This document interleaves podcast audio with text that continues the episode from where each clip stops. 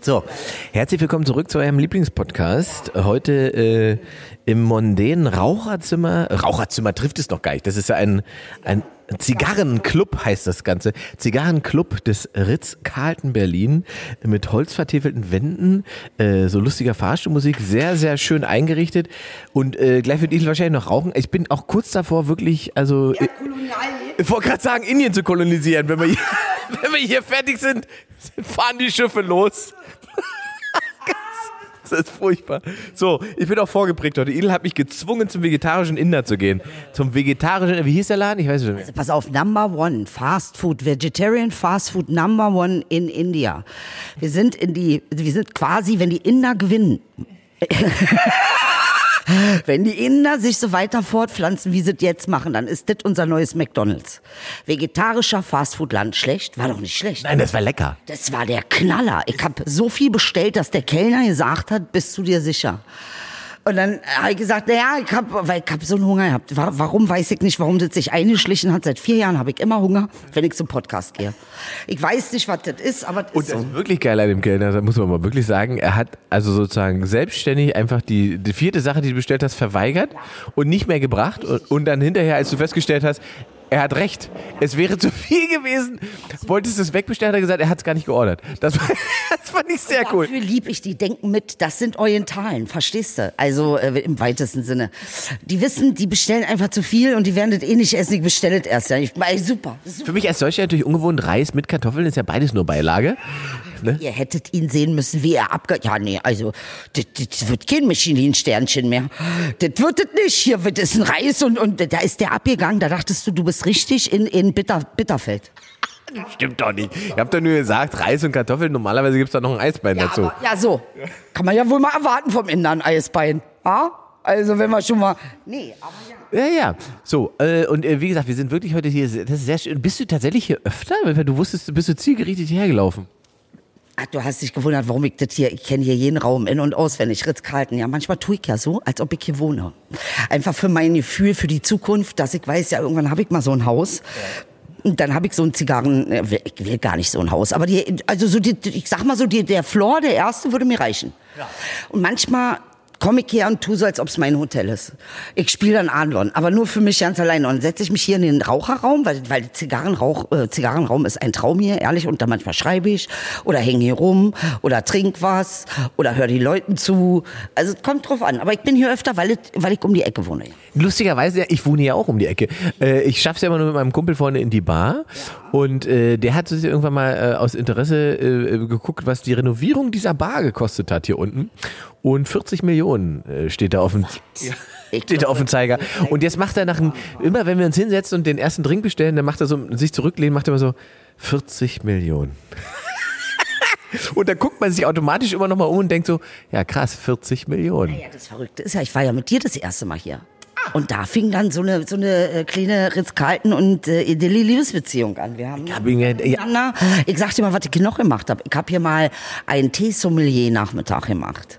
Da haben die, kamen die ein Teesommelier und die hat uns verschiedene Teesorten richtig aufgebrüht und richtig mit richtig Action hier, mit Etagiere, da waren dann irgendwie kleine Küchlein drauf und also das kann man hier schon mal machen. Das muss man ja auch mal ganz klar sagen, das ist schon eins der besseren Hotels. Das muss man schon sagen. Auch wenn man hier reinkommt und denkt, ach, das ist ja nette Fahrstuhlmusik und dann stellt man fest, ist gar keine Fahrstuhlmusik, da sitzt wirklich einer in der Ecke und spielt gerade. Richtig, das ist Live-Musik hier, das haben die haben, machen also auch viel im Ritz-Carlton, muss man sagen.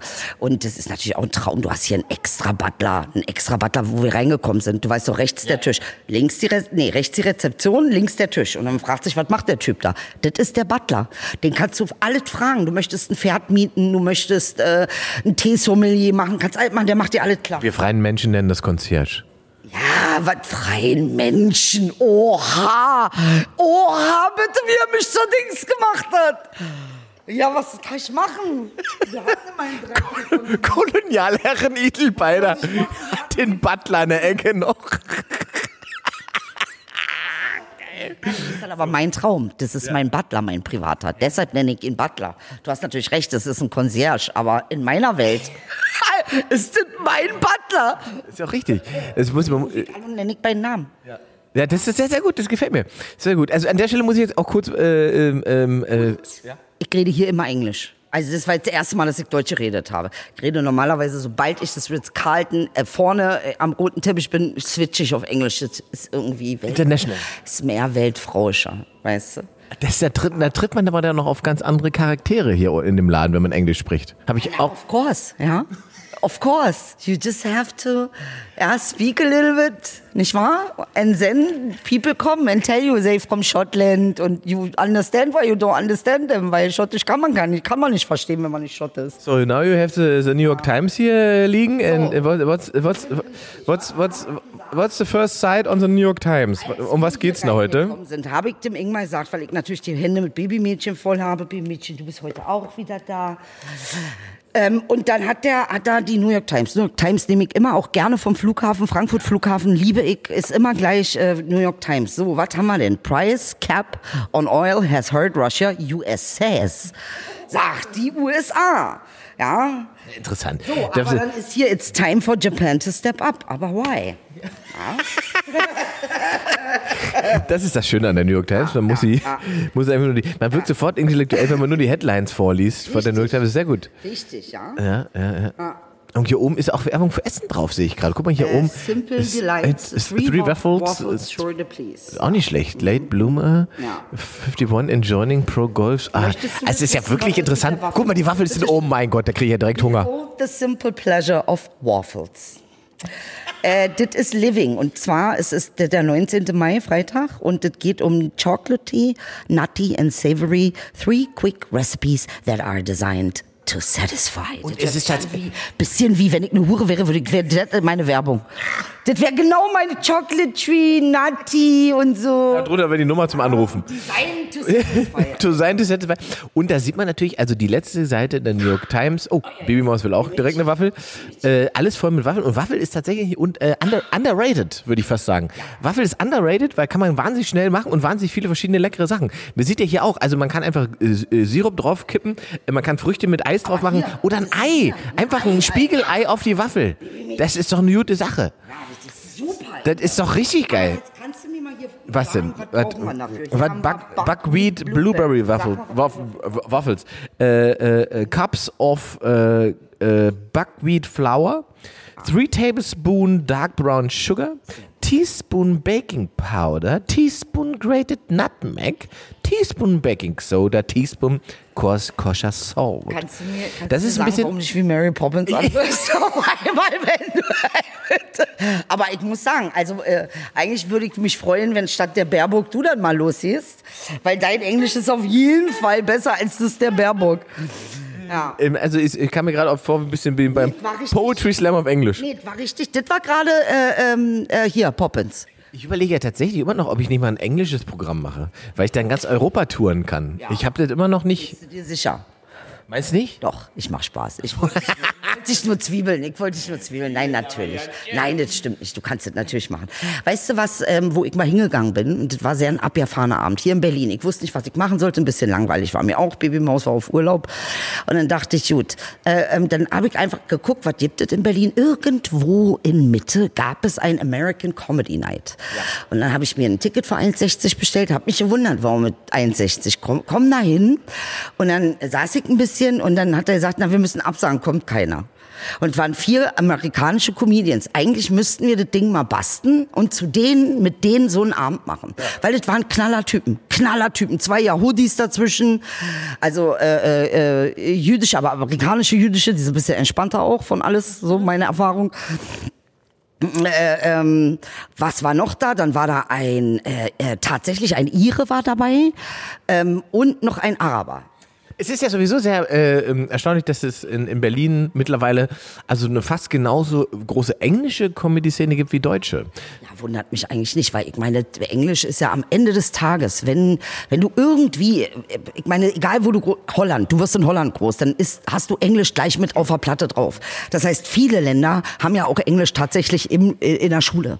Es ist, brauchen wir uns nichts vormachen. Das ist die imperiale Sprache des letzten Jahrhunderts und jetzt haben sie nun mal alle gelernt in ein Jahrtausend und jetzt ist auch das Jahrtausend für dieses Reich wieder vorbei und jetzt können wir alle schön Chinesisch lernen. Das stimmt. Chines chinesische Comedians kenne ich jetzt noch nicht. Aber beim Engländern ist natürlich das spannend. Also das ist tatsächlich, was mich daran reizt, ist durch Euro. Netflix gibt's einen chinesischen Comedian, du musst dir den rein. Echt? Ja. Muss ich mir schicken. Also was mich tatsächlich daran reizt, ist äh, das, was ich sozusagen in Deutschland alles schon so gemacht habe, dass ich mal losziehen könnte und wie du sagst zum Beispiel, man könnte in Amsterdam spielen, man könnte in, in, in anderen englischsprachigen großen Städten spielen. Also weil du eigentlich in jeder Die großen... Frage ist, wer bist du? Ne? Also du weißt ja, wir brauchen immer eine Rolle. Wenn man innerhalb äh, des eigenen Sprachraums ist, dann ist relativ klar. Aber wer, guck mal, deshalb würde ja Gillette eigentlich auf Englisch schwer funktionieren, weil es gibt keine türkischen Migranten jetzt in englischsprachigen Räumen so viel. Also die, die Herleitung wäre überhaupt gar nicht da. Ich wäre, ich könnte mit einer spanischen Figur, könnte ich was machen auf Englisch. Weil es ist einordbar. Was würdest du denn machen? Also wirst du, du wärst der Stand-up, aber was wäre deine Ankergeschichte, damit die Leute in Englisch verstehen, wer du bist? Äh, gute Frage, so weit bin ich noch nicht eingetaucht. Ich habe nur mit einer ähm, äh, Kollegin gesprochen, Tamika. Coaching fängt gleich an. Sagen, nochmal zurecht. sofort, ich sehe dich da, du machst es. Äh, wie, wie heißt sie? Tamika Campbell, die kennst du wahrscheinlich auch, oder? Ta- Tamika. Und Tamika hat, die ist ja auch Englisch, Native Speaking sozusagen. Und die hat so ein paar Sachen von mir gesagt, ey, das kannst du einfach eins zu eins übernehmen und kannst losziehen, weil das einfach so gut ist, dass es auch in Englisch funktioniert. So, das war nur der, das war der grundlegende Ansatz. Aber du hast natürlich nicht unrecht. Was ist sozusagen die Geschichte, die ich zum Beispiel jemandem im, in Amsterdam erzähle, warum jetzt der Berliner deutsche Comedian auf Englisch kommt? Genau, und das ist ja interessant. Du sagst schon Berliner deutsche Comedian. Ne? Also da ist schon eigentlich eine Festlegung von, ich bin Berliner. Ich komme hierher, ich komme aus Berlin. We Berlin people. Und das ist ja schon mal, das ist ja schon mal eine Sache, die sie greifen können, weil sie haben eine Assoziation zu Berlin. Wenn du sagen würdest, we Munich people, hätten sie, würden sie, kennst ja immer gleiche Sauerkraut, Weißbier ist München.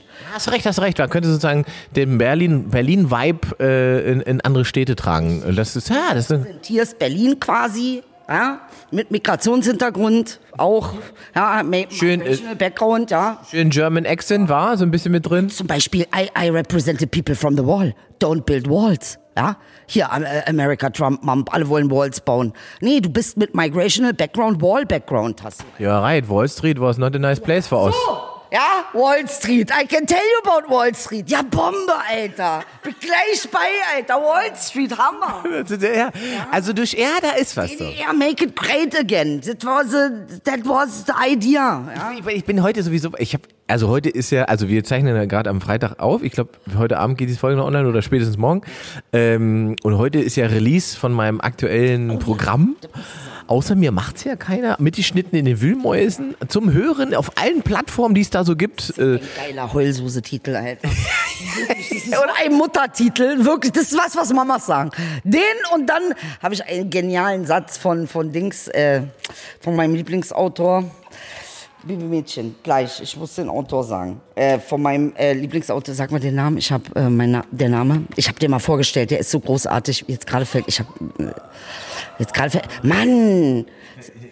Ah, der hatte auf jeden Fall einen geilen Satz dazu. Ich bin voll abgekommen. wir kommen drauf. Und weißt du den Satz denn wenigstens? Den weißt du auch nicht. Du weißt, den, du weißt einen fantastischen Satz von deinem Lieblingsautor, wo dein Lieblingsautor nicht weiß und den Satz. Ja, jetzt hast du mich durcheinander. Vor allen Dingen du hast mich durcheinander gebracht. Ich bin einfach generell durcheinander gerade. Weiß ich nicht mehr. Egal. Finden wir raus, finden wir raus, finden wir raus. So, also wie gesagt, man kann das jetzt überall hören und streamen, also macht das bitte auch. Ähm, ich bin da, äh, also sag mal, ich werde fest, was das Wort stolz ist für einen Deutschen immer schwierig zu sagen, aber ich bin da ein bisschen stolz drauf, weil das so ein schwieriger Ritt war über die letzten zweieinhalb Jahre mit Pandemie und so weiter und das ist jetzt doch irgendwie äh, befreiend gewesen. Mutti-Titel, jetzt fällt's mir ein. Mutti-Titel und er hat gesagt, äh, äh, äh, noch einmal herkommen und wissen, was ich jetzt wüsste. Das hat nämlich seine Mutter mal gesagt. Das war aus dem Buch Ahmed. Och ja, ja.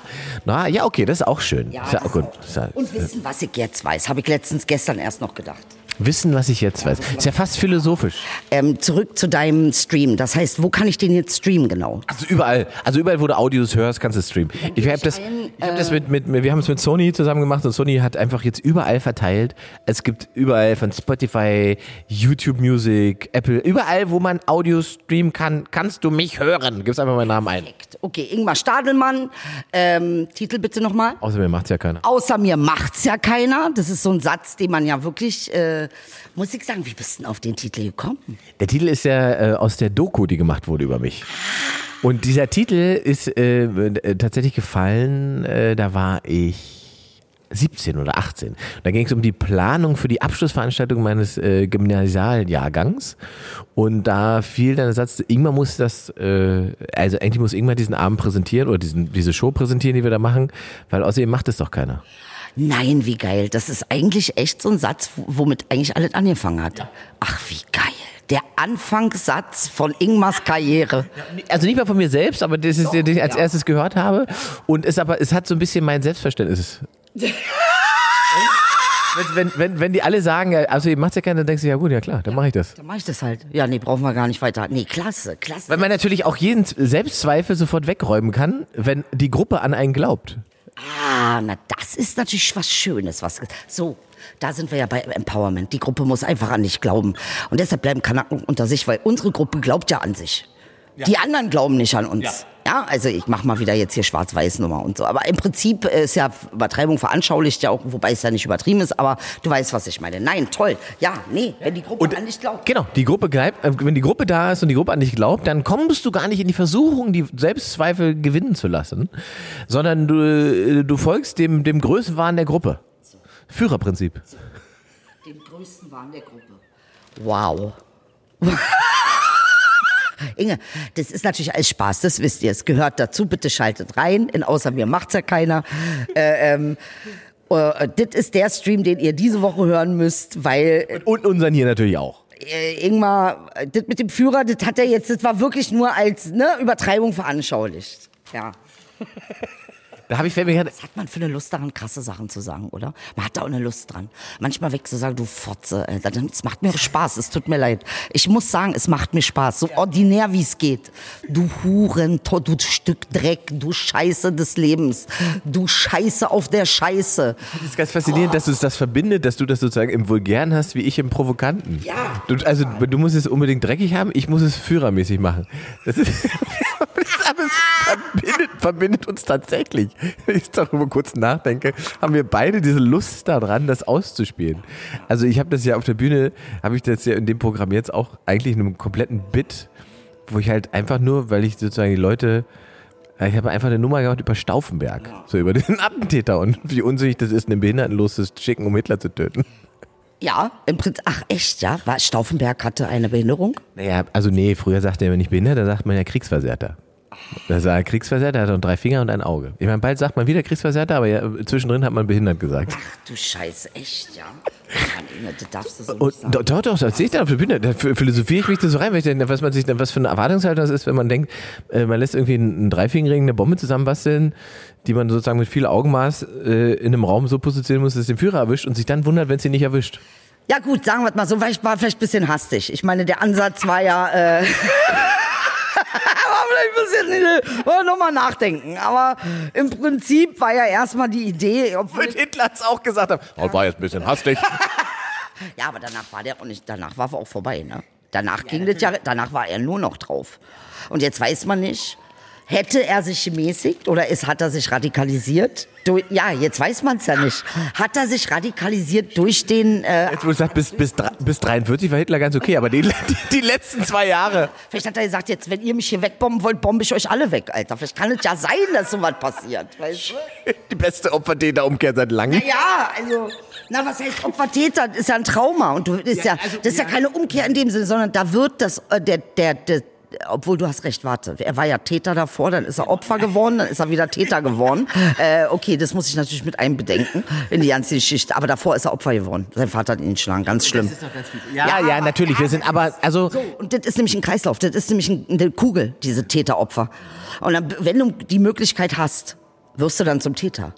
Aber wenn du die Möglichkeit nicht hast, bist du dann das Opfer. Aber im besten Fall ist man ja in einer Gesellschaft, in der die Mehrheit eben nicht so psychopathisch ist, dass sie dem äh, Gestörten folgt. Und das ist ja das Problem der Deutschen. Nee, ist nicht nur. Nach Trump ist es Stimmt nicht. allerdings, du hast recht. Also, Absolut. Es ist, nee, du hast recht. Es ist gar nicht so ein rein deutsches Ding. Nein, das ist kein ähm, Und vor allen Dingen haben die, muss man ja, man kann den Deutschen auch viel vorwerfen, aber ich finde, die haben natürlich, äh, was das angeht, sich schon viel damit beschäftigt, anders als an- andere Länder, die sozusagen ja auch alle ihre, ihre Verwerfungen haben und so weiter. Aber das ist hier, hier schon ein bisschen anders gelaufen. Das ist ja eigentlich auch nichts Schlechtes. Und äh, Ja. Ich interessanterweise, jetzt die Freude nicht. Ich sage nicht, nein, nein, wir brauchen nicht darüber diskutieren. Das ist, Sie sehen die Doku? Ein Nazi packt aus. Müsst ihr euch reinziehen. Auf, auf glaube ich, ARD oder ZDF äh, Mediathek. Ein Nazi packt aus. Der war richtig drinne und zwar richtig tief. Und der packt jetzt aus und das, wir wissen das nicht. Er sagt, ihr habt keine Ahnung, wie bewaffnet die sind und wie organisiert. Ihr habt keinen Plan. Wenn das hier einmal die losgeht, dann geht das los. Die warten. Die sind auf Wartestellung mit Bundeswehrwaffen Die verschwunden. die sie dann noch sonst wohin verkaufen. Äh, um und die haben auch in dem, das war ganz interessant, die äh, und das ist das Spannende. Äh, da äh, kommt jetzt Musik ins Spiel. Die, diese rechte Szene finanziert sich wohl hauptsächlich durch diese ganzen Nazi-Konzerte. Krass, oder?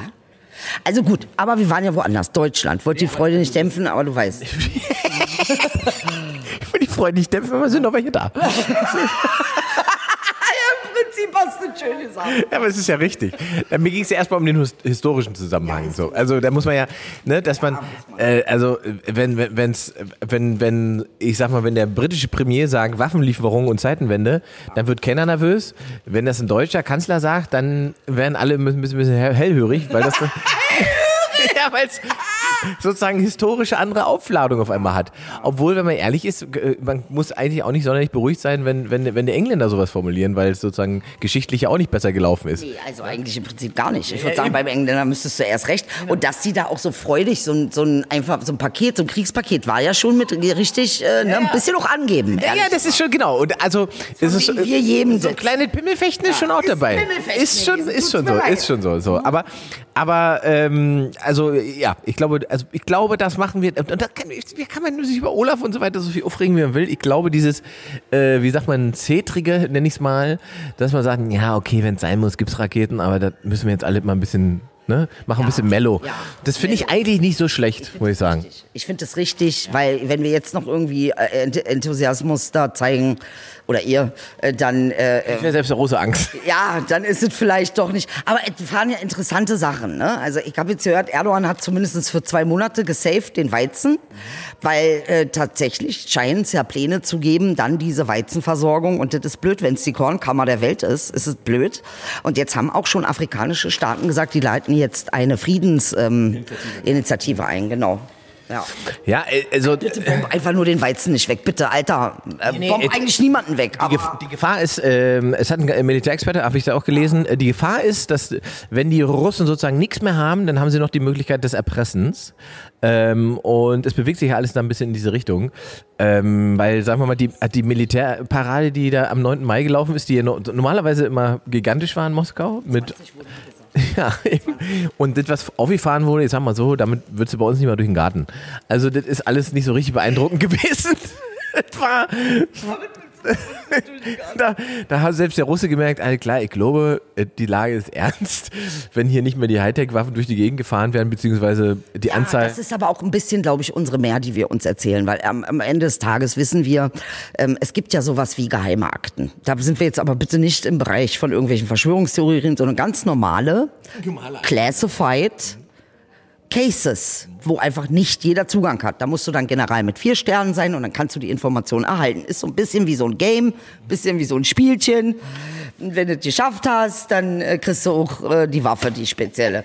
So, und da wissen wir halt nicht wirklich, was da alles so. Ich meine, kannst mir ja nun auch nicht erzählen, dass wir hier seit Ewigkeiten, ähm, äh, was jetzt, äh, was gesagt wird, was eine wirklich große Gefahr ist, wenn KI eingesetzt wird. das haben wir erstmal ja auch schon gesagt, ne? Dass wir, genau, ja, ja. Noch mehr Auch, dass das viel, viel gefährlicher ist, als, als überhaupt diese ganze. An Dann wissen wir auch nicht, wie sieht's mit chemischen Waffen aus. Ne? Auch da äh, wissen wir, äh, das ist, da hat auch ein Assad nicht vor zurückgeschreckt. Ähm, äh, da schreckt auch der Iran nicht vor zurück. Giftgas einzusetzen, kleine Mädchen in Schulen zu vergasen und zu vergiften. Ne? Also ähm, das scheint ja ein Mittel zu sein, ähm, worüber man auch nachdenken muss. Was haben die eigentlich für chemische Waffen? Dann, was haben sie für biochemische Waffen? Wir, das Problem ist, wir sind, wir haben ja, die werden uns ja nicht ihr Waffenarsenal aufmachen und sagen, hier Leute, das haben wir alles. Und ähm, wir haben das so geplant, dass ihr erstmal denkt, wir haben nichts, wir zeigen euch drei räudige Roboter und dann schlagen wir zu. Weiß man ja nicht. Also wenn ich jetzt Kriegsherr wäre, wäre das meine Taktik.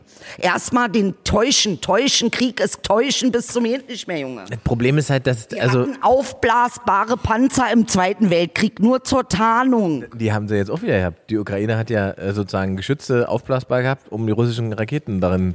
Und die Russen haben aufblasbare Dinger kaputt geschossen. Also das ist ähm, ja, das also das mit der Täuschung habe ich gebe dir in- insofern recht. Ja, in der aber dafür geht es halt schon zu lang. Der hat halt, wenn er uns hätte täuschen wollen oder wenn, wenn er das hätte vortäuschen wollen, dann wäre das sozusagen etwas, was man relativ am Anfang hätte machen können. Aber am Anfang ging es ja sozusagen auch noch viel mehr darum, die dicken Eier zu zeigen und so weiter. Und da hat er ja sozusagen alles, was er so möglich hatte, an der Grenze versammelt. Und davon, und das ist sein Nachteil aktuell, dass man davon relativ klare Satellitenaufnahmen hatte, weil das ja auch Abschreckung war. Das war ja kein Zufall, dass wir das gesehen haben, dass die da ihre Waffen und so. Und von diesen Sachen ist halt einfach nichts mehr da. Und das ist natürlich ganz spannend, weil die große Frage ist, was kommt denn da jetzt nach? Und jetzt stellen sie auf einmal selber fest, genau, jetzt stellen sie aber auf einmal selber fest, sie fahren Panzer aus dem Ersten und Zweiten Weltkrieg an die Front, wo du fragst, warum macht er das? Ist das Tarnung oder ist das Verzweiflung? Also pass auf, Ent- wenn er das jetzt macht, dann, ich glaube nicht, dass du Krieg, Krieg anfängst mit äh, halber Verzweiflung. Ich glaube, dass du schon ähm, äh, mit einer gewissen Siegessicherheit, weil du gewisse Pläne hast und Taktiken und Strategien. Oder weil du halt auf Basis falscher Beratung Ja, du hast eine Aspirin zu viel genommen. Ganz genau. Ganz genau. Und das kann ja nur das eine oder das andere sein. ist es das andere. Du glaubst, es ist die Aspirin zu viel, ja? Hm, das Also- war, die eine Komplex hätte er sich sparen müssen und dann hätte er wäre einfach schlafen gegangen und dann hätte er sich die Scheiße nicht ausgedacht. Ja. Ich glaube tatsächlich. Und das große Ding ist halt jetzt einfach, also wie kommt man da wieder raus, ohne dass man sozusagen nach, auch zu, zu, gegenüber den eigenen Leuten oder denen, die da zu Hause auf dich warten, so viel Schwäche zeigt, dass man Gefahr läuft, äh, selber hops zu gehen bei der Nummer. Na, das wird so oder so. Das ist doch klar. Wenn er den Krieg nicht gewinnt, in was auch er immer gewinnen möchte. Ich weiß ja nicht, was er genau gewinnen möchte. Keiner weiß es, ja. Aber ähm, wenn er das nicht gewinnt, ist er weg. Das ist ganz klar. Naja, also man weiß schon, also das, was gesagt wird, ist die Vernichtung der Ukraine. Das ist das Ziel. Ja, aber ich meine, was heißt denn jetzt Vernichtung? Auslöschen von den Ja. Menschen, von den Ja. Ukrainern. Ja. Das ist, was kommuniziert wird. Und was jetzt auch kommuniziert So, und da, da steht die Welt daneben und weiß nicht, was sie machen soll oder was. Guck mal, siehst du, richtig. Deswegen ist ja eigentlich relativ einfach, was man da machen kann oder was man machen muss. Man muss zumindest so lange supporten, bis man sagt, okay, ihr seid in der Lage, das im, im, im Game zu halten. Aber das haben wir ja auch schon diskutiert. Mein Eindruck war ja auch, dass wir sehr lange jetzt eigentlich nur so so viel unterstützt haben, dass man, wie man im Schach sagen würde, irgendwie ein Putt erzeugen kann. Ja, dass nur so viel äh, geliefert wurde, dass das im Prinzip äh, auf, auf, auf äh, gleicher Ebene gehalten wurde. Und die Variante, dass die Ukraine sich tatsächlich verteidigt im Sinne von, dass sie es schaffen, die Russen so zurückzuschlagen, dass die Russen sich zurückziehen müssen, wurde eigentlich nie so wirklich supported. Und da kommen wir jetzt das erste Mal hin, weil die Ukraine ja jetzt halt in dem letzten Jahr- Dreivierteljahr, ich glaube 60.000 Soldaten äh, NATO ausgebildet im Westen bei uns, äh, England und so weiter, plus die ganzen westlichen Materialien, die sie jetzt haben, die, von denen sie ja quasi nichts eingesetzt haben. Das muss man auch nochmal sagen. Die haben bis jetzt eigentlich nichts davon eingesetzt. Ähm, und Wer nicht? die jetzt, genau, das war das erste Mal. Das war das erste Mal, dass diese äh, die Patriots ähm, Kiew beschützt haben vor den 18 russischen Raketen, die dann alle am Himmel Star Wars mäßig zerpflückt wurden. Und das ist schon, das war kein guter Tag für die Russen. Also weil da ganz klar war, ähm, den Terror, den wir da so veranstalten, den können wir nicht länger aufrecht halten. Und jetzt ist die große Frage, meine, meine Befürchtung, Anführungszeichen, ist ja, dass, beziehungsweise Befürchtung? Ich glaube, dass es der, der strategische Plan von Zelensky ist, dass man sich sozusagen an dieser Bachmut-Front und dieser ganzen Nordostfront gar nicht groß abkämpft, man hält das, sondern man wird jetzt Druck auf die Russen machen, indem man sich die Krim zurückholt. Ach, meinst du? Ja, ich glaube, das ist das Ding. Weil sie haben jetzt zum ersten Mal Long Range von den Engländern, wie du gerade hast, Pimmelfechten, ne? haben sie Long Range Raketen bekommen. Sie haben von uns Panzer bekommen, die besser sind als die russischen. Ähm, äh, die Polen liefern Mix-Flugzeuge. Das heißt, sie werden in wenigen Wochen in der Lage sein, den, den Russen auf der Krim äh, ordentlich Feuer unterm Arsch zu machen, wenn sie das denn möchten. Also ich hab so ein bisschen das Gefühl, du hast die Excel-Tabelle gemacht. Hab ich. Du, ohne Scheiß. Es gibt, es gibt dies, du lachst. Es gibt dies, ich weiß den Namen von dem schon wieder nicht. Ich muss jetzt rausfinden. Es gibt auf, auf, auf Twitter diesen einen durch, also dieser, dieser Militärexperte, der auch gleichzeitig so ein, so ein Militär, äh, so ein, so ein Mathe-Genie ist. Der hat das durchgerechnet, dass wenn es so weitergeht, mit den Zahlen, pass auf, dann mit den Zahlen so weitergeht, dann haben die Russen im November keine Panzer mehr. Das ist, hat er ausgerechnet. Bei der Vernichtung, die aktuell ist, dann sind sie, ein Sound, der angeht, wenn du einen Armband-Move machst. Weil das war auch mal ein Move. Kein Kanake wird, wüsste jetzt genau, wie du das aus, wie du, und dann haben wir ja noch diese, und dann haben wir aber nur diese und 600, die, ja, das ist schon interessant. Und der hat es aber durchgerendet. Und dann sagt, der war auch beim ZDF neulich, beim ZDF, und dann sagt, sagt sie zu ihm, glauben Sie, dass das wirklich, das ist keine Glaubensfrage, das ist eine Rechnung von, eine Frage von Mathematik. Alter oder was geil. Wo kann man das sehen? Oh, es ist auf YouTube noch. Ich, ich muss es dir mal schicken. Also der war bei äh, ZDF äh, Nachrichten heute und so weiter, wo, wo es um die, um die Krise geht und wie lange dieser Krieg dauert und so weiter. Und seine Berechnung, und der lag schon mal richtig, was die, die, die äh, Bachmut-Geschichte angeht, hat er auch recht gehabt. Und seine Berechnung sagt einfach, äh, also bei, bei den Zahlen, die momentan äh, zu sehen sind auf dem Schlachtfeld und so, das hat man ja relativ gut über Satellit und so weiter. Und der rechnet sorry, Ist das alle einzelnen zusammen. Ja, richtig. Ich ja, ja. ja, ja. Weil ich mache sie ja nicht, aber ich fühle sie, weißt du, ich muss jetzt auch machen. Ich muss jetzt auch, muss mir das jetzt, äh, äh, Aber das ist ja auch so ein, also im Prinzip ja auch so ein schöner, hoffnungsvoller Move. Wir zählen einfach mal alle kaputten Panzer zusammen und gucken mal, wie viele es am Ende noch sein können. Und da hat er sozusagen das runtergebrochen auf was sehr Rationales. Und da ist halt einfach logischerweise irgendwo ein Limit. ja. Ja. Also, Ist schon geil. Ist schon geil, wie du wie du so erklärst, äh, äh, muss ich sagen. aber was ich halt, also um das mit der Krim noch zu sagen. Also, ich, ich meine, ich würde jetzt nicht darauf kommen, dass ich mir dann die Krim irgendwie zu. Also, ich, aber ich muss dir ganz ehrlich sagen, ich habe immer das Gefühl, ich habe auch wirklich keinen Überblick. Deshalb ich verstehe ich das ja, dass man dann anfängt, die Excel-Tabelle zu machen, weil äh, der Überblick ist einfach, glaube ich, für die meisten Menschen auch gar nicht wirklich greifbar. Ne? Weil ich habe nie das Gefühl, dass ich wirklich das gesagt bekomme, was wirklich passiert. Das ist halt ein Teil der Geschichte, ne? Ich, glaub, das weiß ich halt nicht. Ich weiß nicht, ob die irgendeine Superpower-Waffe äh, denen geht's ja finanziell nicht schlecht. Also Putin hat ja da 20 Jahre irgendwie äh, Bisschen was alles zur Seite geschafft? arrangiert, sag ich mal. Als ob man ja sagen könnte, hat er sich vorbereitet oder was hat der gemacht? Naja, es, also im Prinzip, wie genau, der, der, der große Fehler ist doch, dass wir, dass wir, ähm, dass wir im Prinzip 2014 so reagiert haben, wie wir reagiert haben. Das muss man doch ganz klar sagen.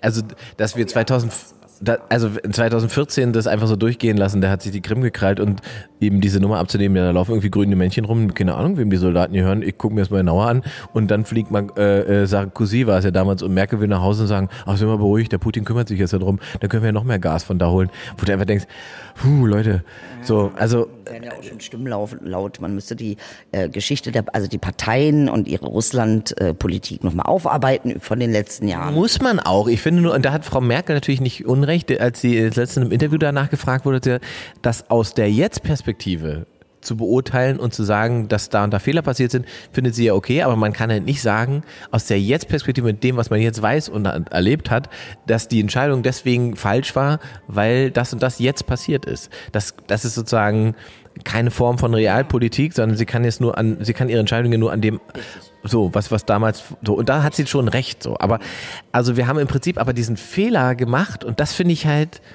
weil wir immer suggeriert haben, dass das im Prinzip alles, diese ganzen Oststaaten und so, wir haben zwar gesagt, die sind jetzt irgendwie souverän, die haben jetzt ihre eigenen Flaggen und ihre eigenen Grenzen, aber wir haben im Prinzip auch suggeriert, wir mischen uns mal nicht ein, weil Russland würde das stören. So. Und damit. Diese Haltung haben wir ja jetzt bei China. Also du merkst, dass es so eine generelle opportunistische Haltung ist, die man dann anscheinend auch, ähm, äh, auch haben muss. Bis zum gewissen Punkt, das ist ja nun mal so. Äh, Du musst jetzt hier mit 180 verschiedenen Nationen klarkommen. Ähm, und äh, die, die Frage ist nur, wie opportun verhältst du dich? Ne? Also wie weit gehst du? Äh, und ich glaube, das ist, aber nicht, da hat sie recht, das war nicht absehbar. Ähm, aber bei der Krim haben wir wirklich die Fresse nicht aufgemacht. Und Richtig. wir machen bei vielen, wir bewaffnen auch nicht die Uiguren. Wer hat gesagt? Die, äh, die sollen dann gegen China kämpfen. Da geben wir auch keine Waffen hin, keine Patriot-Abwehrraketen. machen wir ja auch nicht. Also das habe ich jetzt gehört in diesem, äh, äh, also es ist nicht von mir, sondern der Gedanke war von jemandem äh, in einer Dokumentation, die heißt, äh, stell dir vor, es wäre Krieg auf ARD Mediathek. Nur für alle Leute, die es nachvollziehen wollen, woher da kommt äh, der Gedanke. Und damit hat sie ja nicht Unrecht. Ich glaube, Frau Käsmann war es, die, die Fahrerin. Bin mir aber jetzt gerade nicht sicher. So, ähm, wir bewaffnen auch nicht äh, die Palästinenser und wir bewaffnen auch nicht jeden kleinen Konflikt. Also verstehst du, was ich meine? Was heißt, es ist kein kleiner Konflikt, um Gottes Willen. Aber ähm, äh, jeder kleine Konflikt ist schon ein großer Konflikt zu viel, finde ich. Aber ähm, das ist die Frage, was, und das habe ich eben, habe ich das Gefühl, es geht immer so, wir werden nicht wirklich mit einbezogen im Sinne von, was machen die da eigentlich gerade in der Ukraine? Was ist unser Interesse? Unser Interesse ist einfach die Grenzen, äh, den, den Krieg nicht, äh, dass der nicht herkommt. Also, die- die- M- Möglichst soll der Russe da gestoppt werden. danke. Ja, danke. Fände ich auch gut. So, das ist die Kern- und Grundidee von allen anderen, die zugucken. Bitte nicht wir. Und so war das mit Erdogan und das ist eine Haltung. Ich glaube, das ist auch ein politisches Werkzeug, dieses, diese Form von Opportunismus. Ja, also du hast, also das muss man natürlich bei den Chinesen ist natürlich das, im, im, Prinzip könnte man genauso argumentieren, ist es dadurch, dass es halt keinen direkten europäischen Kontext gibt, sagt man halt, ja, mit denen können wir einen Handel und so weiter betreiben, aber die Abhängigkeit, die wir zu Russland haben, die haben wir im Prinzip hatten, die haben wir ja jetzt im Prinzip zu den Chinesen auch. So, also wenn allein wenn du das Automobilmarkt anguckst und so weiter, ne, die, die, die sozusagen jeder zweite Mercedes wird eigentlich halt in China verkauft. So. Und du siehst ja, wie die Druck machen können, wenn sie jetzt zum Beispiel, die haben jetzt auch so eine Form von Elektroauto-Prämie einfach aufgesetzt und dann kaufen die ganzen Chinesen, die kaufen halt einfach alle wie die irren Elektroautos. Nicht nur die, sondern nur die, die überschwemmen gerade alle Märkte. Genau, die überschwemmen die Märkte damit und jetzt kommt halt das dazu, was jetzt sozusagen, wo wir halt wirklich dann hängen, ist halt, wenn dann diese Auto, diese Firmen sagen, ja, wenn wir auch so und so viele Autos produzieren wollen, dann müssen wir jetzt aber, brauchen wir eine Fabrik dafür. Dann sagt halt die, das chinesische Regime, pass mal auf, da ist die Fläche, äh, nächste Woche geht's los. Und dann wird diese Fabrik ins Grüne hochgezogen.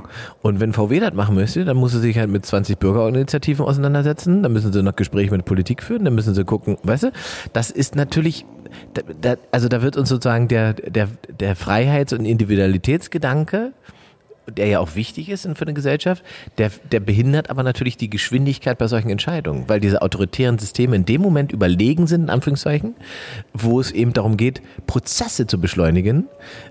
Und das kann halt zufällig ein Prozess sein, von der die Gesellschaft auch mal profitiert. Es muss nicht immer sozusagen gegensätzlich zu dem sein, was den Menschen nützt. Ähm, aber da geht es um Werte. Richtig. So, und jetzt sind wir ja bei christlich-europäischen Werten. Und bei der Wertediskussion ist, sind halt die Überenkarte der Menschenrechte nun mal ratifiziert. Da können wir jetzt, jetzt auch nicht, äh, ähm, sollte auch möglichst so bleiben und sich noch weiter ausbauen. Ähm, das ist natürlich, sind ja alles keine, ähm, äh, sage ich mal, Zusagen, die China gemacht hat. Und die überhaupt diese Länder machen, die jetzt gerade wirtschaftlich schnell vorankommen, ist ja auf Basis von Leid und Elend. Das wird dann bei denen ja auch einsetzen wenn Sie dann diejenigen sind, die, ähm, äh, sage ich mal, in dem nächsten China produzieren, da wo es dann, wo sie diese, ich meine, überleg mal, da machen die hier Werbung dafür, dass wir, dass wir die Küken nicht mehr schreddern, die männlichen Küken. Ähm, und die Wahrheit ist aber, dass die Firma einfach ausgelagert hat, außerhalb des europäischen Raums, da werden dann die männlichen Küken geschreddert und werden dann hierher geliefert. Aber weil die Firma hier ist, ähm, äh, kannst du dann bewerben, dass die, äh, dass du keine männlichen Küken schredderst. Ich meine, wie krank und wie gestört und wie scheiße und wie doppelmoralisch ist das? Und auf der anderen Seite steht natürlich die Argumentation, wie willst du so viele Milliarden Menschen ernähren? Das ist ja, das ist was ich, ist ja mein, mein Punkt tatsächlich. Wenn man immer den, den Chinesen und dann demnächst ja den Indern vorwerfen wird, äh, dass irgendwelche Menschenrechte nicht eingehalten werden oder verletzt werden, dann muss man leider immer ja dazu sagen, dass das, was sie jetzt an Aufschwung haben, am wirtschaftlichen Aufschwung haben und dass das einfach mal. Jeder wirtschaftliche Aufschwung, das hast du schon an dem, an der, in Amerika war das äh, äh, größte Beispiel, der Sklavenhandel war der Grundlage für die, für die Wertschöpfung, weil sie sie nicht bezahlen mussten. Naja, aber sie mussten sie, also sie haben einmal bezahlt, aber sie mussten sie ja nur noch versorgen und das war ein bisschen. Äh mein, mein Punkt wäre zu sagen, dass die Chinesen es geschafft haben, in 30 Jahren 300 bis 400 Millionen, Millionen Menschen aus, aus Armut zu führen über dieses System, was sie fahren. Ja, dieses Wachstum, was sie haben, diesen Kapitalismus, den sie im Kommunismus äh, impliziert haben, darüber haben sie so viele Menschen, so viel mehr Wohlstand äh, generiert, dass es sozusagen automatisch, ob das absichtlich ist oder nicht, aber es sorgt dafür, dass es ein Menschen, ein wertes Leben möglich wurde in diesen Ländern, die vorher in Armut waren. Und das wird in Indien auch passieren. Und die spannende Diskussion bei Indien wird doch dadurch, dass es nochmal sozusagen auch völlig anders als China geprägt ist, religiös und Kastensystem und so weiter, wird das dieses System zum Beispiel sprengen oder werden die einfach sozusagen pro Kaste immer reicher? Weißt du? So. Oder wird es diesen Wandel geben? Weil der, der, das Grundversprechen im Kapitalismus ist doch auch mal eine Aufstiegsgeschichte. Sagen zu können, ich habe hier ein kleines Unternehmen aufgemacht und jetzt bin ich stinkend reich, weil ich die bessere Idee hatte. Also so. ich kann dir sagen, was passiert. Es passiert exakt das, was bei uns auch passiert ist. Interessant ist jetzt aber, was passiert bei uns. Mhm. Also hier dreht sich gerade das Rad. Und die interessante Frage ist, weil ich glaube, die, die, die, der Gedanke, dass wir das hier halten könnten, ist bei den meisten äh, im Kopf. Das ist einfach eine Narrative, die die Gesellschaft äh, auch zur, sage ich mal, Fürsorge einer Gesellschaft aufrechterhält. Wir sind reich und wir, aber wenn wir jetzt uns das ganz genau angucken, dann ist das für die nächsten 10 bis 20 Jahre nicht mehr der Fall. Also in Deutschland äh, passieren ja auch Dinge. Mhm. Ähm, äh, und zwar passiert das, was nach einer Wohlstandsgesellschaft kommt. Der Abstieg. Und das ist das, was hier jetzt gerade passiert. Das heißt, es verlagert sich eigentlich das, was wir hier haben, verlagert sich gerade als System und als Entwicklung in den Ländern, von denen wir vorher profitiert haben. Wir sind aber am Peak. Alles, was nach oben kommt, kommt auch nach unten. Und unsere Frage, die wir uns stellen sollten, und zwar ganz dringend, und wir hatten das in der letzten Sendung schon spielerisch, sage ich mal, angedeutet, ist der Bildungszustand. Dass die Schule der einzige Ort ist, wo du kein Internet hast, in einer Welt, die dir gerade KI präsentiert und dein komplettes Schulsystem auch aushebelt. Wie willst du einen Schüler bewerten, der ChatGPT auf äh, Dings dir gibt? Ich irre, einfach, also der könnte an der Stelle eigentlich Stopp machen, weil das einfach irre ist. So. Das ist einfach irre. So. Und das jetzt und jetzt, du weißt, wie schnell KI sich entwickeln wird. Du hast das recherchiert. Und was machen wir jetzt gerade? Wir reden über irgendwelche Greiners. Ziemlich verarschen? Greichen. Greichen, genau. Aber wie du wusstest, wer es ist. Keiner für liebe ich dich. Er weiß genau. Nie sage ich den Namen richtig, aber er weiß. Ja, also ich, ich bin was, was, also was, was äh, diese Entwicklung, also ich würde das ein bisschen anders einschätzen, weil ich nicht glaube, dass sozusagen, dass man ein bestimmtes Level, wenn das sich gesellschaftlich etabliert hat und sich dahin gearbeitet, hast du sozusagen historisch immer gesehen, das verliert sich, wenn das System stabil bleibt. Ich komme aus so einer, okay, ich weiß, was du versuchst, aber du brauchst es nicht. Es, jedes Reich ist untergegangen. Das, was wir jetzt haben, ist das, äh, ist ja noch römischer Imperialismus im weitesten Sinne. Guck mal, wie ich deine Hand festhalte, kralle mich da dran. Äh, ähm, es wird exakt das passieren, was in, in der Türkei auch passiert ist. Das Osmanische Reich ist untergegangen. Es wurde arm, das war der erste Punkt, und dann wurde es die Türkei. Genau, aber das wollte ich gerade sagen, weil da, da ist ja sozusagen das politische System runtergegangen, abgestürzt.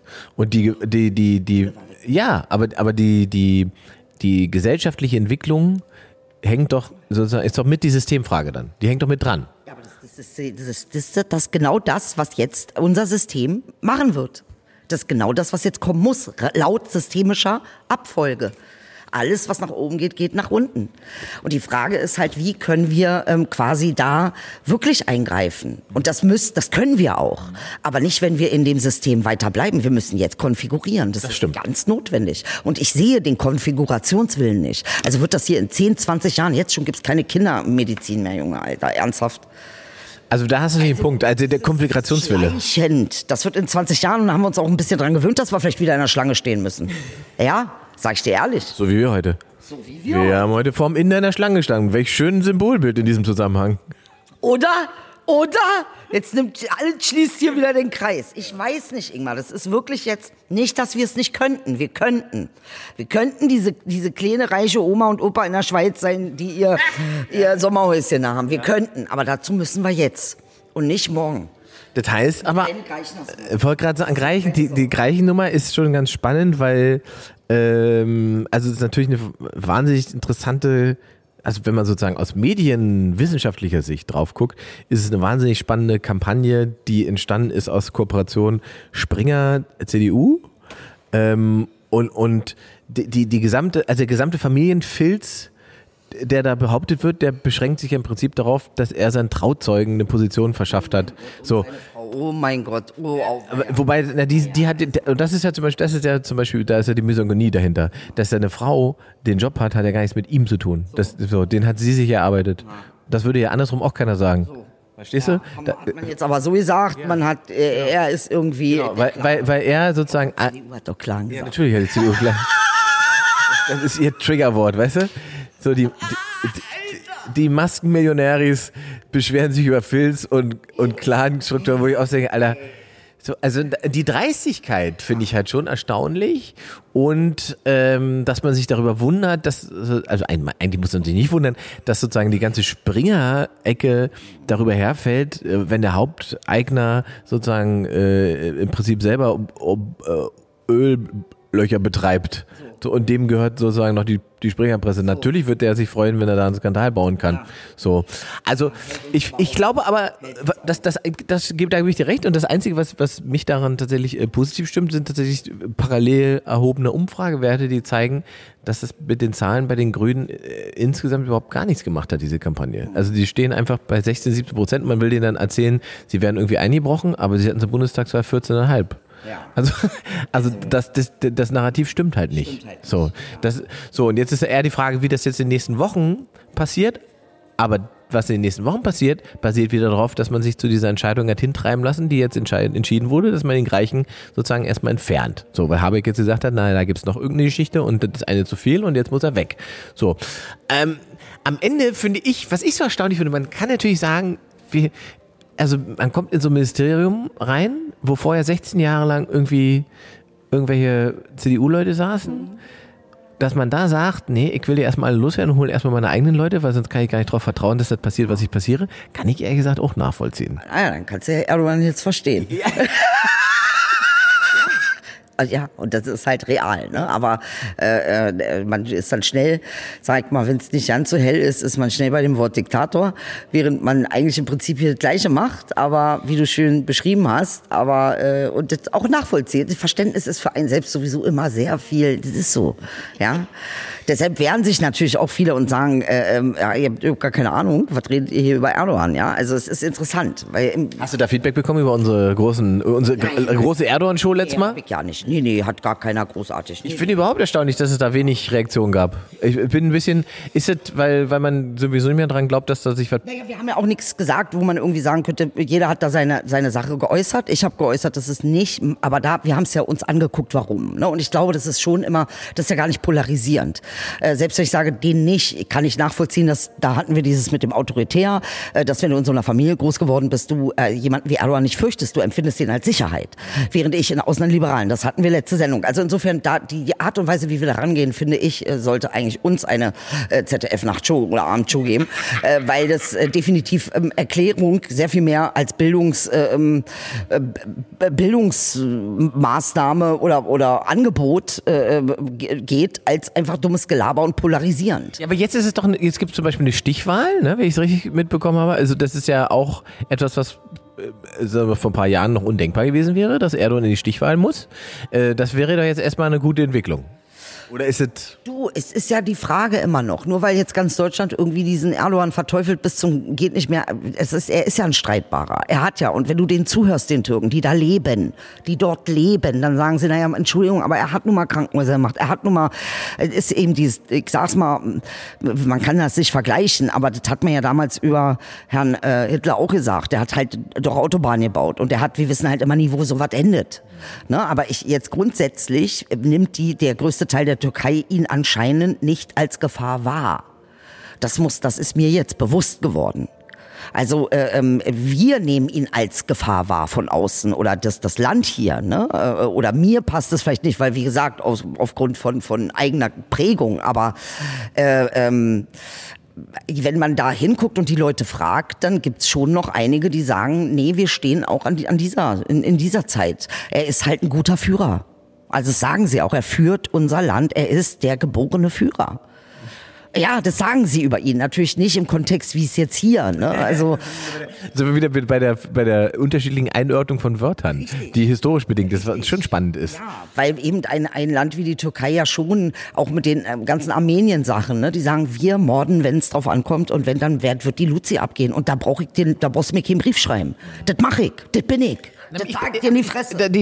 Das Erstaunliche ist, ich kann mich jetzt, ähm, vielleicht habe ich es auch verpasst, aber normalerweise gibt es ja bei solchen Geschichten, da gibt es eine Lanz-Sondersendung zu dem Thema. Da kam diesmal nichts, da war ja nichts. Nee, ich glaube, weil sie auch mittlerweile gar nicht mehr wissen, wie sie äh, das Thema behandeln sollen. Ne? Also sobald sie da mit ihrem Blick rangehen, werden wir sauer, zu Recht weil es einfach nicht sein kann, ne? weil wir muss schon mit gleichem Maß messen. Und wenn bei dir du ausschließen kannst, dass etwas, was dieser Typ gemacht hat, hier überhaupt nicht passiert, das kannst du mir beweisen, was ja nicht der Fall ist. Es passiert hier auch. Aber es wird anders wahrgenommen.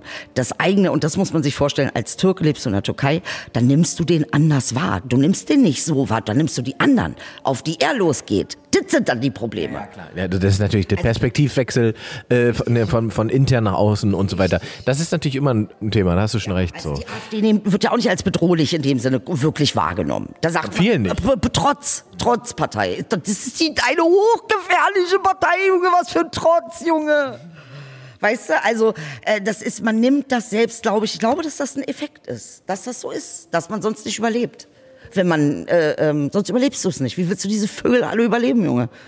Wird der jetzt die Stichwahl? Das gilt für uns auch. Stichwahl hin, Stichwahl her. Wir machen hier Andi Scheuerer, Junge. Der kann von mir aus bei Erdogan in die AKP eintreten, Alter. Da kann der gerne hin, da wird der aufblühen. Aber nicht hier.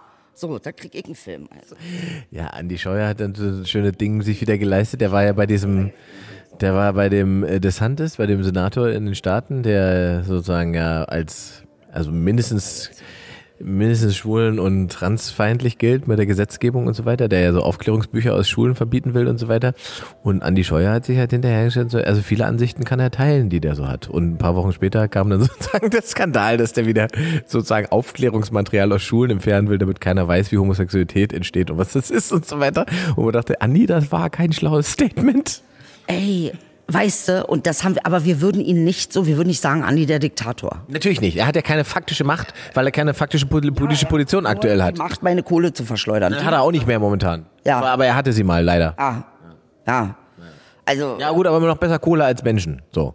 ja, da natürlich, da, da müssen wir halt äh, an dieser, der Unterschied. Stelle, an dieser Stelle dürfen wir durchaus mal die Differenzierung machen.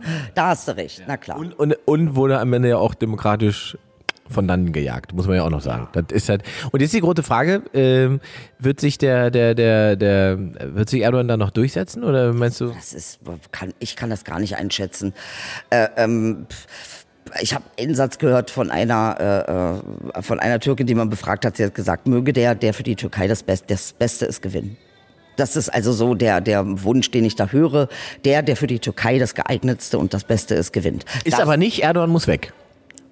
Also doch, gibt es auch. Die Strömung gibt es Ja, ja, aber die ist offensichtlich ja nicht so, weil du es eben schon gesagt hast. Es ist nicht so eine. Ich verstehe, wie Sie ihn wahrnehmen. Ich habe das ja vorher nicht verstanden, ne? weil wir ja auch immer ganz schnell sind, so eine Narrative aufzubauen und wie gesagt, uns auch so ein bisschen äh, heiliger zu machen, als wir sind. Ähm, aber du hast recht, natürlich gibt es auch ein Ausmaß. Aber er wird, glaube ich, nicht so bedrohlich in der Türkei wahrgenommen, wie, ähm, wie er dargestellt wird hier in Deutschland. Ja, das glaube ich schon. Das ist mir bewusst geworden. Ja. Und dann ist natürlich der Klassiker, ist auch wieder hochgekommen, war natürlich dann wieder drei Tage auf der Bildseite, äh, ganz weit vorne, ähm, dass die Mehrzahl der, lustigerweise haben wir es bereits in der Sendung vorher äh, thematisiert und gesagt, lasst euch nicht ins Boxhorn jagen. Aber es wurde natürlich wieder sozusagen äh, dasselbe äh, Viech durchs Dorf getrieben, nämlich äh, die ganzen Türken in Deutschland haben alle Erdogan in Mehrzahl gewählt. Tatsächlich ist 50-50 in Berlin wohl. Und die Mehrzahl in verschiedenen, die von denen, die wahlberechtigt sind, bitte nochmal. Das ist nicht mal die Hälfte. Also die, es ist gerade mal 1,5 Millionen, die wahlberechtigt sind. Und von denen ist es die Mehrheit, sind 70 Prozent. Das heißt, da gibt's immer noch eine Prozentual, musst du immer noch abrechnen. Also drei Viertel von denen, die wahlberechtigt sind, haben ihn wohl gewählt. Ja. Und da sind wir ja aber auch bei der Frage, und da, da können wir uns ja auch nicht über, äh, rausreden. Ähm, natürlich hat es was mit Identität zu tun. Ja, Moment, Moment. Du hast das gerade, sind wir, es kommt wieder hier der Deutsche mit seiner Excel-Tabelle. Weil wir haben, du, guck mal, du hast, du hast, was hast du gesagt, wie viele von denen, die hier leben, sind sozusagen noch wahlberechtigt? Ist Ähm, die Hälfte. 1,5 die Hälfte. Millionen. So, die Hälfte sind wahlberechtigt. Von dieser Hälfte entscheiden sich 70 Prozent für Erdogan, haben wir jetzt ausgerechnet. Sagen wir mal. Sagen wir mal 65 bis 70 Prozent. Heißt, von den Wahlberechtigten haben sich schon mal 30 Prozent dagegen entschieden. Ja. Dann haben wir nochmal die ganzen anderen, die gar nicht wählen gehen, die faktisch kein Interesse daran haben, Erdogan zu wählen. Ja. Dann könnten wir also, wenn wir die Zahlen zusammenrechnen, sagen, drei Viertel der Deutsch-Türken sind gegen Erdogan. Ja, ja, im Prinzip ja. Also, Und du siehst, wie das eigentlich krass, wie krass, ja. Dafür ist die, dafür liebe ich eigentlich Excel. Ja, ich will auch wirklich, eigentlich geil. Hast Also das du wäre zusammengerechnet. Das wäre sozusagen, das, das wäre, Das wäre die Wahrheit. Das wäre, ne, oh, das wäre auf alle Fälle ein Narrativ, das man erzählen könnte, mal als, als Abwechslung, um zu sagen, guck mal, äh, so ganz stimmt das Bild nicht, was ihr da äh, suggeriert. Nee, man muss, dann will man wieder diese, will man wieder, merkst du ja, wieder. Was bei rauskommt, ist doch alles, dass, dass die Leute zum türkischen Gemüsehändler sagen, wieso, was wählt ihr denn alle Erdogan? und der, ich kauf doch hier, ich kauf doch hier und ihr wählt alle Erdogan. Und der sagt, ich wähle ja nicht, weil ich wohne ja hier. Ja, richtig. Richtig. Ja, gab es tatsächlich auch einen Supermarkttypen, der es gesagt hat. Und der das auch nicht gut findet, dass man da wählt, ähnlich wie ich, äh, weil wir leben da nicht. Aber Das ist wieder also so ein schönes Beispiel dafür, dass es eben, eben wichtig ist, ähm, zu differenzieren und Gruppen nicht pauschal abzuurteilen. Ja, und dir die Statistik doch nochmal genau und was fällt raus und was wird gar nicht mitgezählt. Und, aber das kann auch ein Mensch alleine gar nicht leisten. Und das ist ja diese Abhängigkeit ne, von Informationen, dass wenn du selbst alles recherchierst, ja, schon mal, was ist das jetzt ein Recherchebüro? Äh, ist, das ist, es ist doch das Beispiel, wie wir es letzte Woche auch hatten, eben, wenn ich eine Statistik bauen möchte, um zu beweisen, dass die im Osten alle AfD wählen, dann mache ich halt eine ohne Berlin. Fehl, sozusagen einfach die wichtigste und größte Stadt ziehe ich einfach ab. Ziehe ich einfach ab die, und, und, und halbiere damit im Prinzip auch die Einwohnerzahl, die überhaupt wählen darf. Ist aber egal, weil die, die Meldung, die rauskommt, ist, äh, der Osten wählt in Mehrheit AfD in Klammern ohne Berlin. Genau. So, das ist die statistische Meldung. Dann kommt die Bild und macht, wieso wählen im Osten eigentlich alle AfD? Und warum ist die AfD die stärkste Kraft? Das passiert ja mit Kanaken genau, genau, das gleiche Ding. Und niemand hinterfragt das, sondern wir diskutieren darüber, warum das so ist. Aber es ist ja faktisch gar nicht so. Es ist Keiner weiß, was er dir antworten soll. Weil jeder sagt, ich habe ihn doch nicht gewählt, was willst du denn jetzt von mir? Also Ja, natürlich, weil ja 70 Prozent rein statistisch ihn gar nicht gewählt haben Der können. Mechanismus, die, ihr. Wir, ihr, die. Wieder der Mechanismus, wieder erfüllt. Die sind die und wir sind wir.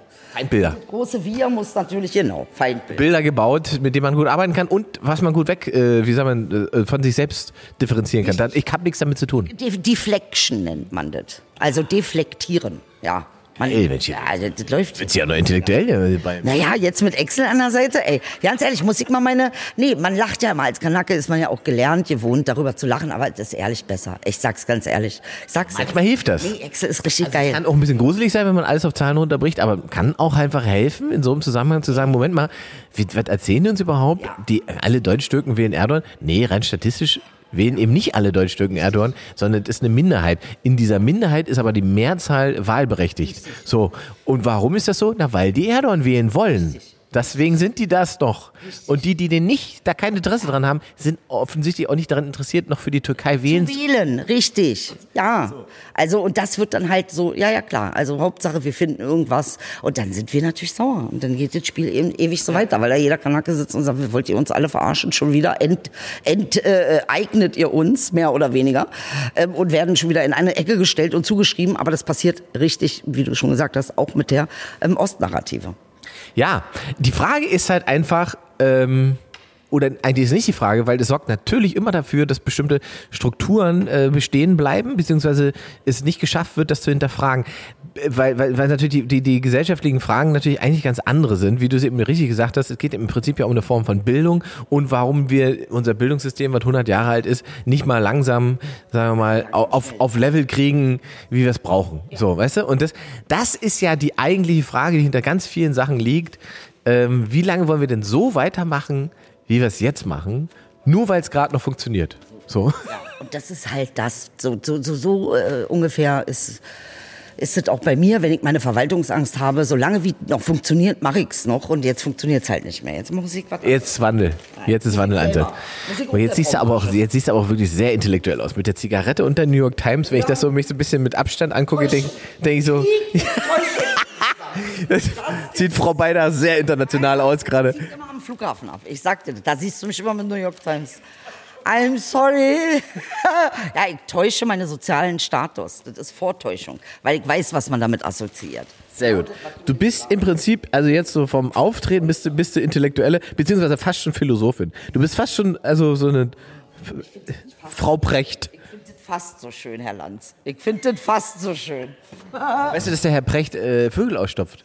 Ey, Alter, was? Gegen Langeweile wahrscheinlich. Das ist jetzt nicht dein Das Ernst. ist sein Hobby. Er stopft Vögel aus? Sie sind dann tot. Er geht Tote in den Wald, sucht tote Vögel zum Ausstopfen oder wo kriegt der die her? Weiß ich ehrlich gesagt auch Oder nicht genau. bringt der die um die Ecke und stopft die dann aus? Oh, tot, oh. Oh, stopf mal aus. Vielleicht bringt Mar Markus die mit aus von den Inspe In Wahrscheinlich. Expeditionen wohl Ja, unterwegs. ja, der ist in Moldawien, tötet Vögel, Alter, und äh, kommt da mit so einer scheinheiligen Doku hier rum. Aber ja, echt, ist ja eklig. ich Stelle- kann das nicht nehmen. Ich kann das nicht nachvollziehen. Warum macht man sowas? Langeweile. Nee, das ist morbide. Das ist, das ist ja fast schon, wie nennt man das, wenn man mit Leichen vögelt? Nekrophil! Na, entschuldige mal. Ja, er stopft Vögel aus und andere leichen Vögel. Ja, ja, es ist nicht ganz fern. Du hast Kennst die Geschichte, wa? Die hat mir eine Freundin erzählt. Welche? Gloria, das war deine Story. Gloria hatte eine Freundin, die hat mit jemandem Sex gehabt und hatte auf einmal einen Ausschlag am ganzen Körper und ist zum Arzt gegangen und äh, ähm, dann hat der Arzt gesagt, ja, äh, folgendes ist nicht Schlimmes, aber das ist ein Ausschlag, den man nur bekommt, wenn man mit Leichen schläft. Und da hat sie mal nachgeguckt, wie das eigentlich war. Der Typ, der seine Eltern haben Leichenschauhaus. Und mit dem hat sie vögelt und hatte so, also Leute, schön aufpassen, ja. Man weiß nie, wer deinen Vogel ausstopfen möchte. Ja. Und wo er vorher schon ausgestopft hat, Alter. Ich wollte eigentlich jetzt kurz auf. Ich habe ja noch, noch diesen schönen Podcast, diese, ich mache ja diese Zusammenfassung von Lanz und Precht. Ja. Richard, wo erreiche ich dich? Ja. Da machen wir jetzt jede Woche und das ist so lustig, weil wir, das ist so, so eine Schnapsidee quasi entstanden. Andreas Loff, äh, Podcast-Produzent, äh, hat gesagt, eigentlich müsste man diesen Lanz-Precht-Podcast zusammenfassen, das kann sich ja keiner eine Stunde anhören. Und da haben wir das alle sehr lustig gefunden, haben wir es einfach gemacht. Und jetzt ist es tatsächlich so, dass auf LinkedIn so, so, so Wirtschaftsleute und so weiter, die teilen das so und da der neueste heiße Scheiß, weil jetzt spart man sich sozusagen eine Stunde und kann trotzdem mitreden. Ey, ist richtig geil. Echt, ja? Ey, geil. Das ist wie diese Reklamhefte zusammenfassen. Genau. Das ist genau das. Ja, ja, geil. Super. Richard, wo erreiche ich dich? Ja. Bitte, Bitte hört es euch an. Sieben Minuten. Sieben Minuten. Inge und wer noch? Andreas Loff macht das. Andreas so. Loff, genau. Auch jeden Freitag die aktuelle Landsfolge, die muss man dann nicht hören, sondern es reicht, wenn man die Zusammenfassung hört. Oder aber, das haben alle Leute auch schon gesagt, sie hören erst die Zusammenfassung, um zu gucken, ob es sich lohnt, die Folge zu hören. Folge zu hören. Auch nicht schlecht. Ist sowas ein bisschen wie, wie Fernsehzeitschrift. Du kennst doch diese. Ja, ist einfach eine Zusammenfassung und Wir sind auch der erste Podcast, der einen anderen Podcast zusammenfasst. Also es ist auch ein bisschen komisch, ne? So ein bisschen Stalker-like ist es schon. Es hat ein bisschen so ein Stalker-Feeling und auch so ein bisschen so ein Verhinderer-Feeling. ist jetzt nicht so wie, aber irgendwie ist ja auch Werbung. Ja, aber du, du, also in der komprimierten Version fällt dir halt oft auf, einfach nur auf, was für absurde Dinge die so erzählen. Also wenn, wenn es zum Beispiel um Diskriminierungserfahrungen geht, erzählt, erzählt dann Markus Lanz, dass er auch Diskriminierungserfahrung hat. Und jetzt kommst du edel. Womit? Womit? Dass er Schweizer, blonder, blauäugiger Schweizer ist, sondern. Ist noch, ist noch besser. Er ist ja sozusagen halb italienisch-österreichisch, ne? Ja, Dass er den italienischen Fahr äh, Motorradführerschein in Deutschland abgeben musste. das glaube ich jetzt nicht. Das hat er als Diskrimin. Oh Gott, ist das. Oh Gott, ist das schlimm. Oh mein Gott, bitte hört euch die sieben Minuten an. Und damit ihr euch das nicht reinziehen müsst. Ich wäre traumatisiert. Insofern danke für die Vorwarnung. Geiles Ding. Bitte weitermachen. Und das, das ist halt oft so, dass man einfach, wenn man das so zusammenfasst, denkt, Alter, was für eine absurde Geschichte eigentlich. Alter. Und äh, auch wenn sie, als sie diese eine Folge, wo sie über was, was um was ging es denn da? Das Reichtum, also, äh, nee, wie war denn das mit? Da, da hat Markus Lanz jeweils in Monaco einen alten Mann beobachtet, der mit, äh, mit, seinem, mit seiner Yacht am Hafen angelegt hat und mit seiner viel, viel jüngeren Frau äh, das Schiff verlassen hat. Und dann hat er, hat er die verfolgt und die sind in den in den Ringladen gegangen. Und in diesem Ringladen hat sich diese Frau für diesen äh, teureren Ring, der über 10.000 Euro gekostet hat, entschieden. Und äh, der, der, der alte Mann hat das überhaupt nicht gestört. Der hat einfach bezahlt und dann sind sie gegangen. Wo mir einfach nur das Bild im Kopf zurückgeblieben ist, Markus Lanz verfolgt mich mit meiner jüngeren Frau, wenn ich vom Schiff steige, bis zum Juwelier. Investigativjournalismus. Stell dir vor, die haben den sofort entdeckt und wussten die ganze Zeit, ah ja, das ist der Lanz, der rennt wieder hinterher hier. Guck mal, jetzt rennt, der rennt uns bis zum Juwelier hinterher. Komm, wir gehen bis zum Juwelier, wir kaufen jetzt einen ganz teuren Ring, mal gucken, was er macht. Stell dir mal vor. Ey, nein, ist ja absurd. Du hast ja recht. Ist ja absurd. Oh mein Gott, der ist auch ein Stalky, Alter. Oh mein Gott, ist das schlimm. Definitiv. Oder wenn er nach Moldawien auf Reise geht, in dieser Doku, wo so eine halt alte Frau dann fotografiert hat und die musste dann weinen. Und dann ist er wirklich festen Überzeugung, dass die geweint hat, weil er ihr so viel Aufmerksamkeit geschenkt hat. Ey, das glaube ich jetzt nicht. Das hat der nicht gesagt. Das erzählt er dann. Und wenn du denkst, mein Gott, Markus. Und was ich auch nur überlege, ob es diesen ominösen Sohn, Sohn Viel zu lange im Fernsehen. ich, ja, wirklich, das ist wirklich, das, Das glaub ich, du das- hast, das, jetzt hast du was gesagt, das ist Fernsehen. Nein, das ist, Diese ganze, dieser ganze Pathos, Ja. diese, das ist alles Fernsehen. das ist alles Fernsehen. Er ist zu lange Fernsehen. Er ist gar nicht mehr Markus Lanz. Er ist nur noch ein, ein Brand. Also wirklich, er ist nur noch. Sehr gut, Edel. Das ist sehr, sehr gut. Das ist nicht sehr mehr. gut. Ich glaube tatsächlich, ist das sehr viel Nein, zu das ist, nur- das ich, ist ich, TV auf zwei Beinen. weil mein, mein Gefühl auch jetzt immer, wenn er zitiert ja wahnsinnig oft seinen Sohn. Und dann habe ich dann irgendwann so als Scherz überlegt, gibt es diesen Sohn überhaupt? Geil! Ist das so eine weitere, weißt du, wie so eine erweiterte, erweiterte genau, so eine erweiterte Figur in der Sitcom Lanz, die er sich ausgedacht hat, damit er sozusagen jemand zitieren kann. Naja, er denkt sich ja auch das aus, dass er diskriminiert ist. Also insofern, so fernab ist das nicht, Ingmar. Oder aber ist der Sohn von Markus Lanz so sehr Sohn von Markus Lanz, dass Markus Lanz ihn auch wirklich einfach nur zitieren muss? Verstehst du? also, sozusagen so Minimi. Oh, krass, stell dir mal vor. Hat der überhaupt, hat der jetzt, also weißt du, hat der einen Sohn? Also er zitiert ja seinen Sohn immer in dem Podcast. Was sagt denn der Sohn so Schlaues? Ich kriege sie nicht zusammen, aber also man muss diese Zitate auch eigentlich nicht, muss eigentlich bei den Zitaten auch immer nicht wissen, dass sie vom Sohn sind, aber er sagt es halt immer. Trotzdem, ne? Mein Sohn habe ich. Pass auf, der will Kardashian-like. Der baut jetzt einen Kardashian-Clan auf, der gibt es an seinen Sohn, Lanz-Clan. Das ist äh, ähm, äh, Lanz-Dashchen sozusagen. äh, ähm, der, der, der wird das Imperium, das er aufgebaut hat bei ZDF, ich sag nochmal ZDF, wird das Imperium wird er weitergeben an seinen Sohn, deshalb wird er erwähnt. Das ist so wie Claudi, wie Heidi Klum mit ihrer Tochter äh, Schlüppermode macht.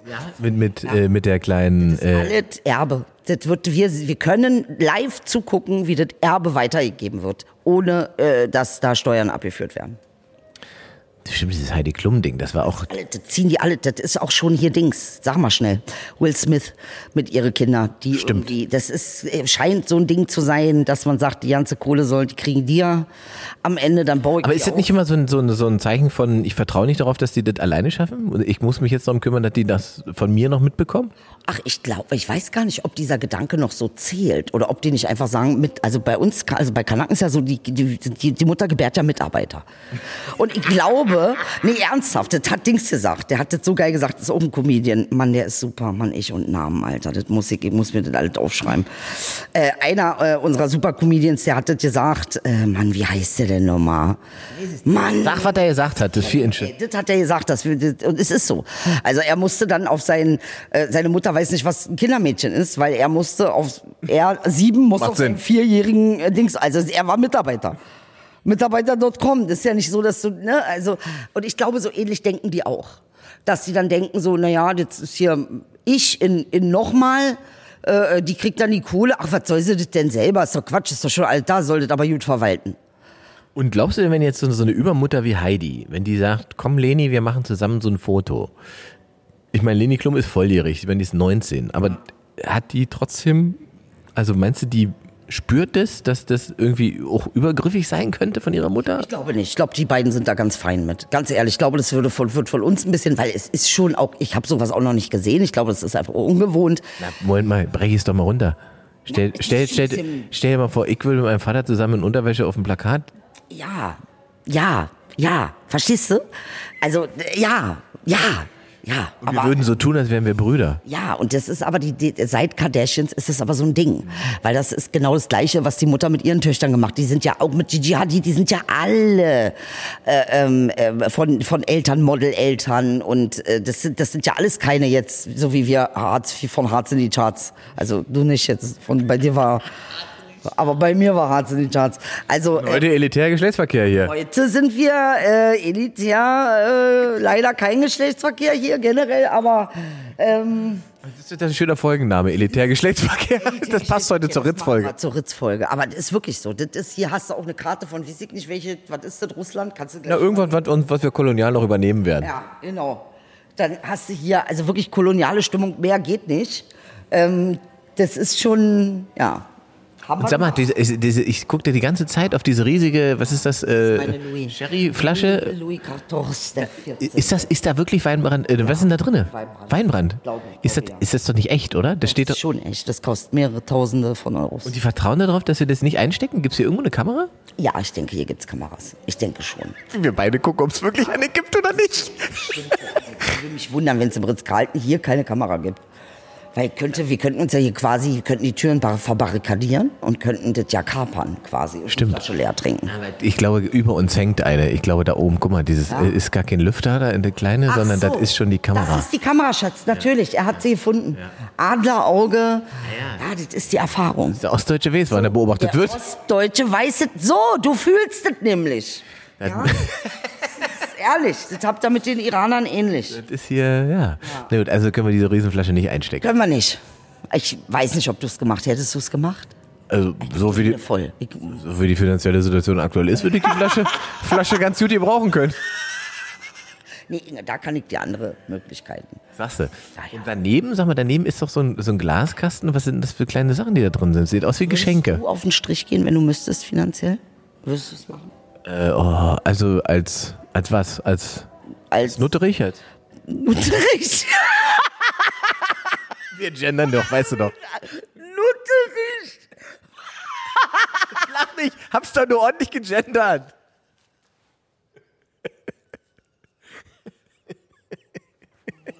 Ich sterbe als Nutterich. Ja, ist das korrekt gegendert, ehrlich jetzt? Okay. Ja, als Nutterich. Würdest du als Nutterich deinen Lebensunterhalt wenigstens für eine Weile zwischendurch mal verdienen?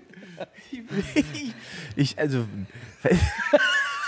Strich weiß ich nicht. Du bist noch in dem Alter, dass du es könntest. Ja, ja, ich weiß. Ah. Also. Also du siehst ja auch jünger aus. Das wird, glaub, Haben wir heute auch schon festgestellt. ja, ja. Ich, bei mir ist Inge im Kopf, ich habe ihn mit 38, als er 38 war, kennengelernt und seitdem ist er für mich 38. Bleibt auch immer 38. Bleibt. Ja, also ich war ja im Prinzip schon mal so Teilzeitprostituierte. Ja? Ich hatte mal eine Fitnesstrainerin, äh, mit der ich auch eine Affäre hatte. Und bis ich kapiert habe, dass ich im Prinzip mit Sex bezahlt habe für die Trainingseinheiten. Nein. Also das heißt, du hast dir gar kein Geld gegeben? Ich habe kein Geld bezahlt, aber sie hat, also sie hat mich ja trainiert und wir haben dann mal Sex gehabt. Und als ich dann irgendwann nicht mehr, äh, also irgendwie mal keine Lust auf Sex hatte, Wollte sie dich nicht trainieren? genau. Ah, nein. Du wusstest gar nicht, dass du dich vernuttericht hast und das ist aber auch, Leute, wer ist mal aus Zufall sexuell ausgebeutet worden und weiß das dann nur erst im Nachhinein aus Versehen? Da habe ich, dann, dann habe ich mich tatsächlich auch ein bisschen nutterig-mäßig gefühlt. Ja? Also war auch nur kurz geil, muss ich sagen. Kurz benutzt. Ja, und kurz war das auch irgendwie geil, weil das sozusagen so ja auch so ein Ego-Push, dass man sagt, ah, guck mal, die findet, findet, ich bin so eine Stunde wert. Hm, weißt du?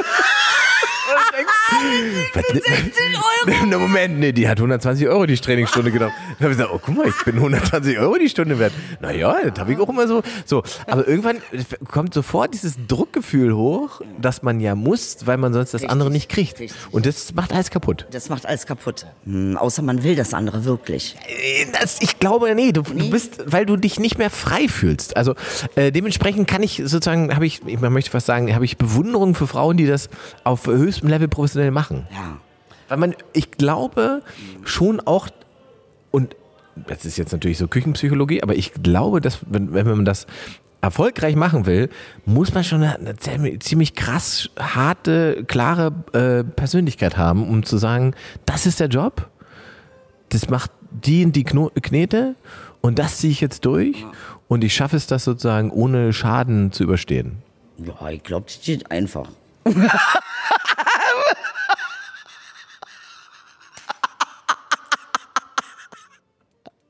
Also ich finde, das hört sich Mehr auf die Summe an, sagst du. auf die Summe an, ja, richtig. Das ist die Summe, die das macht. Richtig, und das ist jetzt auf der Straße, sagen wir mal, äh, Ich frage mich, warum ich, ich hätte eigentlich jetzt im Nachhinein, wenn ich nochmal als Frau gekommen wäre, werde ich von Stunde eins Geld nehmen. wirklich. Ich würde auch von meinem Für immer. Geld nehmen. Für immer. Von allen. Für jede Nummer. Für jede Nummer. Ich würde nie wieder ohne machen. Warum denn? Warum denn? Nee, das ist genau der Fehler. Das ist der Fehler. Alles umsonst raushauen. Das wird nämlich nicht gewürdigt. Nee, das wird schön teuer gemacht. Du möchtest nur mal blasen, 15, 20, 30 Euro. Kommt drauf an. Teuer 15, 20, 30 Euro. Teuer. Das wird richtig teuer, 30 Euro. Das wird teuer. 30 Euro. ja, aber wenn du dann fünfmal die Woche eingeblasen haben willst, So, dann geht's auch ins Geld. bitteschön. Dann geht's aber auch ins Geld. Ja, man kann ja auch so Musst du schon einen regulären Job haben. Flat machen. Weil das Flat ist dann, nee, Flat, Flatrate. Flatrate ist dann Ehe. Weißt du? Wird's richtig teuer. 30 Euro? Das liegt daran, weil ich so sexuell ausgehungert bin. Dass ich sogar Also runterlevel. die Preise Wie runterlevel. bei Tesla, wo sie jetzt die Preise senken, damit sie die, die, damit sie die Warenhäuser leer kriegen. Bei, bei, bei, ihnen ist die, bei ihnen ist das Waren, Warenhaus mit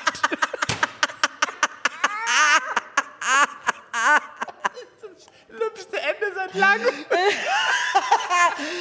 Aber mir ist doch gar nicht aufgefallen. 15, 20 Euro ist wirklich ein bisschen günstig. Nee, ich habe jetzt an die wieder vielen Wiederholungen. Satz zu. Richtig teuer.